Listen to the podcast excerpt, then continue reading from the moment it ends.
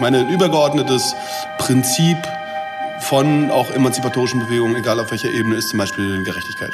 Und Gerechtigkeit ist ein, eine Empfindung. Das ist ja ein Gefühl. Dafür muss ich nicht irgendwie Marx gelesen haben oder äh, mich in der Linken engagieren oder äh, was weiß ich auch nie in irgendeinem Majazett gewesen sein. Musikzimmer. Der Podcast zur Musikszene im deutschsprachigen Raum.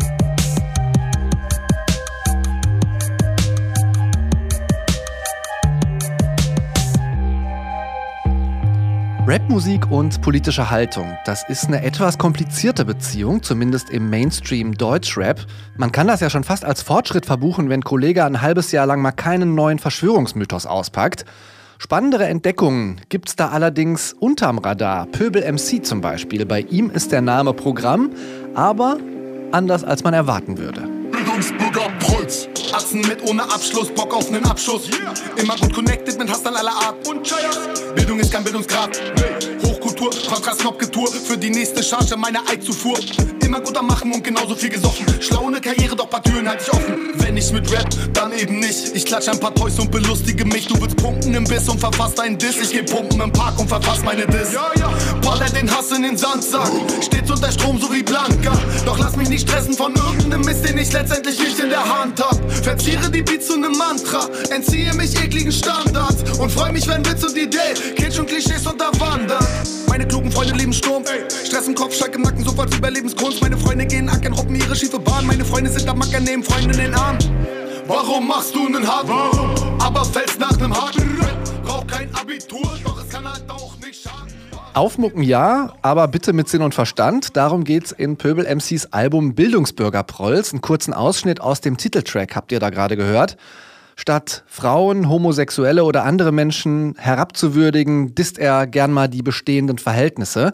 Einerseits war das kommerziell ganz erfolgreich. Bildungsbürger Prolls war im Frühjahr auf Platz 10 der Albumcharts. Andererseits findet Pöbel MC nach wie vor weitestgehend außerhalb der etablierten Hip-Hop-Szene statt. Konzerte spielt er eher in so linksalternativen Kulturzentren und oft wird er auch selber der linken Szene zugerechnet. Mein Kollege Dominik Lenze hat Pöbel MC im Coney Island in Leipzig getroffen und unter anderem direkt mal gefragt, ob das überhaupt stimmt mit der linken Szene. Nee, also tatsächlich nicht.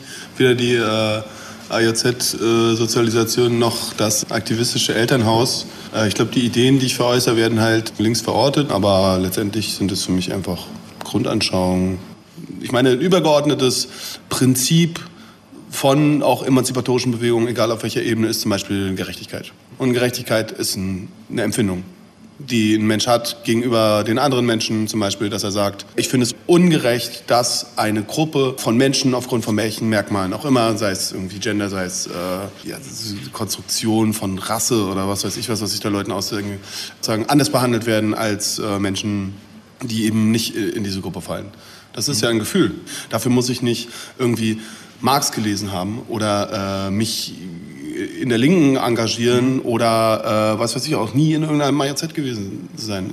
Viele von deinen Tracks sind ja so schon ziemlich Battle-Rap-lastig. Mhm. Da geht es ja schon darum, dass man einen Gegenüber in irgendeiner Form herabwürdigt. Wie geht das mit deinen Überzeugungen in eins? Äh, also herabwürdigen weiß ich nicht, ob das äh, sozusagen das richtige Credo ist.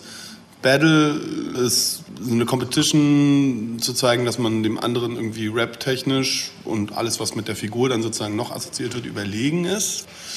Das kann man ja ganz unterschiedlich artikulieren. Wenn ich jetzt einem super homophoben Rapper sage, dass er eben homophob ist, dann weiß ich nicht. Es ist ja einfach nur ein Benennen äh, sozusagen einer Haltung, die ich eben aus den vorher genannten gefühlsmäßigen und äh, weltanschaulichen Aspekten heraus irgendwie schwierig finde, ohne dass ich ihn herabwürdige.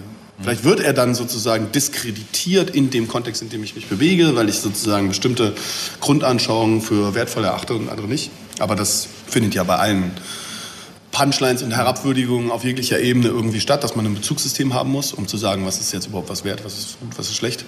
Das fängt ja schon damit an, dass man sagt, ja, ich kann gut rappen, der andere kann nicht gut rappen. Das ist die Frage, ist es wichtig, gut rappen zu können? Wenn du das verneinst, dann ist dir das ganze Spiel sozusagen völlig egal. Diese Prollpose im Rap ist ja schon irgendwie in irgendeiner Form Inszenierung von äh, Männlichkeit.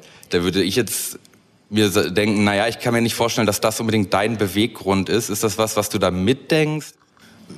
natürlich in einer Gesellschaft, die man schon so vorortet, sagt man halt von mir aus, ja, jemand, der jemand anderem von mir aus auf die Fresse haut, aus welchen Gründen auch immer, äh, handelt halt irgendwie maskulin. Aber das setzt ja schon irgendwie eine Art von Zusammenhang voraus, den man ja gar nicht machen muss.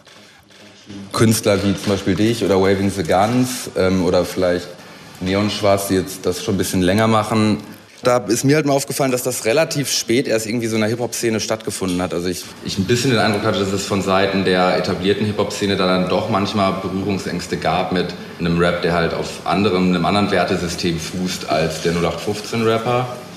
Ist jetzt ja aber auch immer noch so, oder? Ich meine, die Leute, die in den Charts sind, die krass erfolgreich sind, die irgendwie mit Rap die Massen erreichen, transportieren ja dasselbe Wertekonstrukt, dass man jetzt erstmal so standardmäßig äh, Rap vielleicht auch fälschlicherweise zuordnet, weil im ganz ursprünglichen Sinne gedacht hat es ja schon eine, eine, Sache, die was mit Black Empowerment zu tun hat, die was mit Emanzipation irgendwie zu tun hat. Was jetzt Leute wie du machen, ist das jetzt eine Innovation oder eher ein Back to the Roots? Wie empfindest du das jetzt?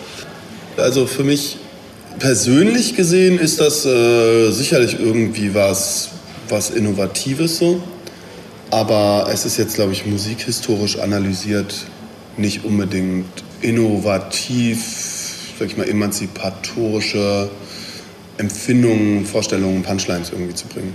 Aber trotzdem ist es ja für mich als Individuum sozusagen innovativ, mir neue Sachen auszudenken, äh, im Zeitgeist Sachen äh, künstlerisch zu verarbeiten, meinen eigenen Sound zu finden, die ganze musikalische Ebene daran.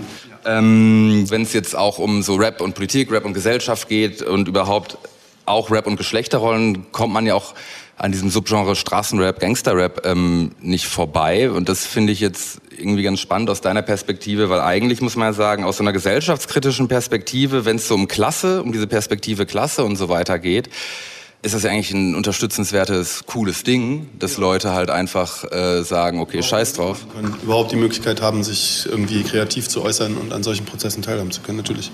Deswegen ist ja Rap auch in seiner Purheit und seiner Einfachheit da etwas sehr Gutes. Du brauchst keine Band, du brauchst keine irgendwie Notenkenntnisse, du brauchst keine teuren Instrumente oder was weiß ich was, sondern eigentlich reicht hier Klicki-Klacki und jemand mit der Stimme, der was sagt. Aber gerade bei so Straßenrap-Sachen sind ja Sachen wie irgendwie rückständige Geschlechterrollen, auch Nationalismus und so weiter eher präsent als vielleicht im äh, ähm, mittelstandsgewachsenen Rap. Äh, ist das für dich irgendwie ein Widerspruch? Kannst du sowas dann feiern? Ich finde das nie cool oder erstrebenswert oder begrüßenswert. Es äh, hat halt, weil auch diese Form sozusagen von Diskriminierung mit Bildung und Bildungschancen zum Beispiel korreliert sind, mit äh, eben den von dir auch angedeuteten sozialen Faktoren, oft auch einen anderen Hintergrund. Aber ich wäre mir auch mit der These, dass das da mehr stattfindet, gar nicht so sicher. Ich glaube, wenn, dann wird es vielleicht nur umgekehrt im mittelständischen Bereich weniger offen artikuliert oder in eine andere Sprache verpackt, aber ist trotzdem auch in ähnlicher Weise vorhanden. Asozialen, gut gebauten Jogginghosenträger, Nasenleger, Bombengeher, Verarzten, die schnell aus dem Anzug fahren, obwohl sie nicht mal einen Anzug haben. Für alle subversiven, solidarisch aggressiven Besserwisser, Spießbürger, Stresser. Für alle, die auf Style und Geschlechter scheißen und sich trotzdem in Schale schmeißen. Für alle Skeptischen stinknormal die Mollen zwischen Unibänger, Arbeitstiere, Kneipengänger. Für alle, die auf Geld und Karriere scheißen und sich trotzdem jeden Tag den Arsch aufreißen. Für alle Menschen. Scheißegal, woher sie kommen, wie sie sind, völlig scheißegal, solange ihre Haltung stimmt. Für alle, die fürs Miteinander kämpfen, ohne andere permanent einzuschränken. Persönliche Empfindungen und Gedanken über Gerechtigkeit in Punchlines verpacken. Darum geht's in der Musik des Rappers Pöbel MC. Den habt ihr gerade gehört im Interview mit meinem Kollegen Dominik Lenze, der hat ihn getroffen. Und das war's für diese Woche mit dem Musikzimmer Podcast und dieser Bonusfolge. Mein Name ist Christian Erl. Ciao. Musikzimmer. Der Podcast zur Musikszene im deutschsprachigen Raum.